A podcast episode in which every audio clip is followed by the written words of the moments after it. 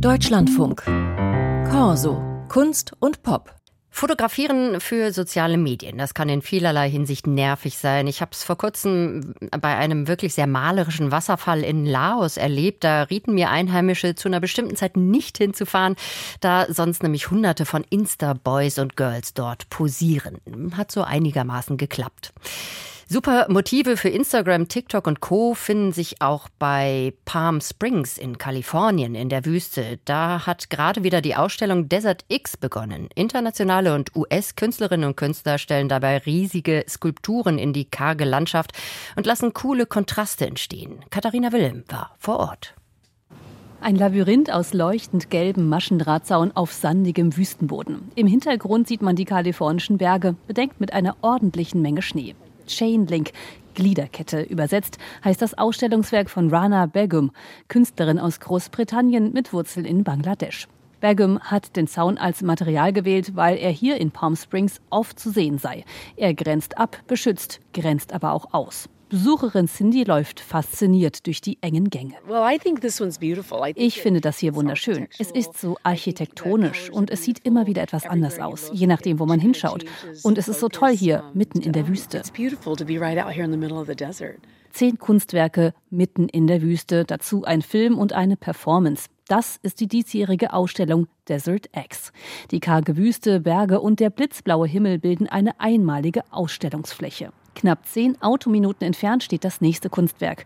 Ein etwa zwölf Meter langer schwarzer Halbkreis, der wie eine Brücke auf dem Boden steht, mit einer viereckigen Öffnung in der Mitte. Außerdem begehbar durch Stufen. Liquid a Place heißt dieses Kunstwerk. Besucherin Leslie kommt gerade die Treppen herunter.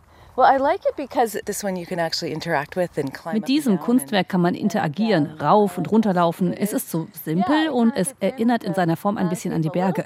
Ich mag, wie groß die Kunstwerke sind und hier in die Landschaft passen. Die Verbindung zwischen Land, Ureinwohnern und der Gegenwart spielt eine wichtige Rolle bei der Ausstellung Desert X. Es gebe kein Leitmotiv, betont Kurator Neville Wakefield, aber doch eine Reihe von Themen. Wasser und wie wir mit seiner Abwesenheit umgehen, Klimakrise und soziale Gerechtigkeit.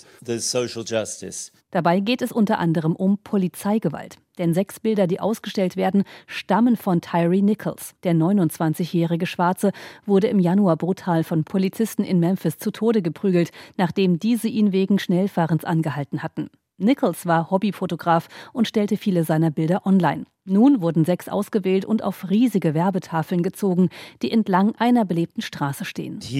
Er hat bewegende Bilder gemacht von Brücken und der Verbindung von Menschen und Dingen. Es ist bedeutend, dass diese Bilder nun über einer Straße schweben, da wo die Gewalt oft stattfindet. Eines der größten und wohl aufwendigsten Kunstwerke steht zwischen einer Autobahn und einer Bahnstrecke. Zwölf Frachtcontainer hat der US-Künstler Matt Johnson aufeinander gestapelt. I mean, das ist eine schlafende Figur, erklärt er, inspiriert von schlafenden Figuren der Kunstgeschichte, aber vor allem von schlafenden Buddhas. Ein Container dient also als Kopf mit einem schlafenden Gesicht drauf. Die Idee sei auch beeinflusst worden von der weltweiten Containerkrise, erzählt Johnson. Er habe die Container als potenzielle Bausteine für seine Kunst entdeckt. And I started thinking about these containers as objects as a potential source die schlafende Containerfigur in der Wüste von Palm Springs, sie wirkt schwer, aber leicht zugleich. Stabil ist sie allemal. Sie müsse nämlich Windstößen von 160 Kilometern die Stunde standhalten, so Johnson. Die Desert X geht noch bis zum 7. Mai.